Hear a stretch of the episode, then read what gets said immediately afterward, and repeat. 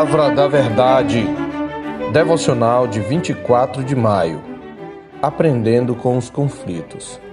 Ora, naqueles dias, multiplicando-se o número dos discípulos, houve murmuração dos helenistas contra os hebreus, porque as viúvas deles estavam sendo esquecidas na distribuição diária. Então, os doze convocaram a comunidade dos discípulos e disseram: Não é razoável que nós abandonemos a palavra de Deus para servir às mesas.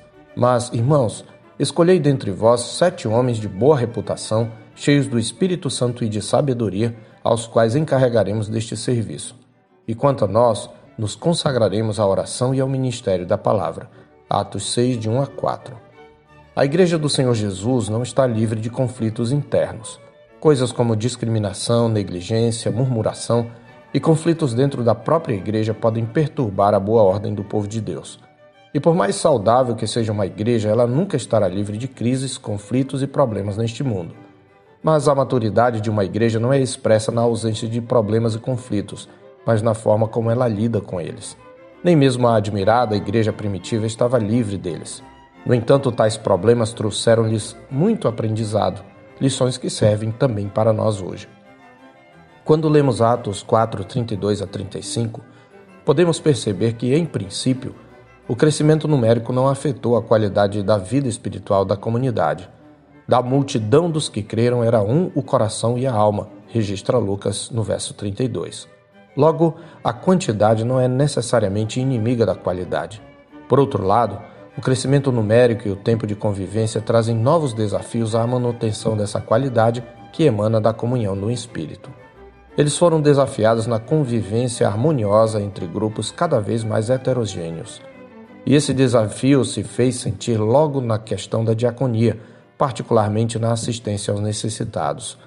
Aqui aprendemos, em primeiro lugar, que a diversificação sociocultural que vem do crescimento traz novos desafios à comunhão do corpo de Cristo. O conflito aqui é entre helenistas, judeus nascidos na dispersão, e os hebreus, nascidos na Judéia. Para um hebreu, um helenista, ainda que fosse hebreu de hebreus, era um judeu de segunda classe, pois nascera em uma nação gentílica. No serviço de ajuda aos necessitados, os hebreus negligenciavam a assistência às viúvas dos helenistas que, por sua vez, murmuravam contra aqueles. Acepção de pessoas é pecado, murmuração também. Assim, ambos os grupos pecaram. Isto nos ensina uma segunda lição, a saber que conflitos interpessoais revelam os pecados do nosso coração. E isto acontece normalmente em ambos os lados do conflito. Os apóstolos então convocam uma assembleia para discutir a questão. Eles dizem: Não é razoável que abandonemos a palavra para servir às mesas, no verso 2. É curioso que, em vez de repreenderem as partes desavindas, os apóstolos se tenham concentrado primeiro em não se deixar desviar do ministério para o qual o Senhor os havia chamado. Sabiam também que as demandas da comunidade não deviam levá-los a desviar o foco da missão. E exortaram a congregação quanto à prioridade do ministério apostólico, a oração e o ministério da palavra. Por outro lado, eles não se omitem. Antes apontam uma solução que pudesse apaziguar as partes desavindas. Eles propõem que sejam escolhidos sete homens para encarregarem desse serviço diaconal. Temos aqui uma terceira lição: é que problemas e conflitos interpessoais também expõem lacunas ministeriais na igreja.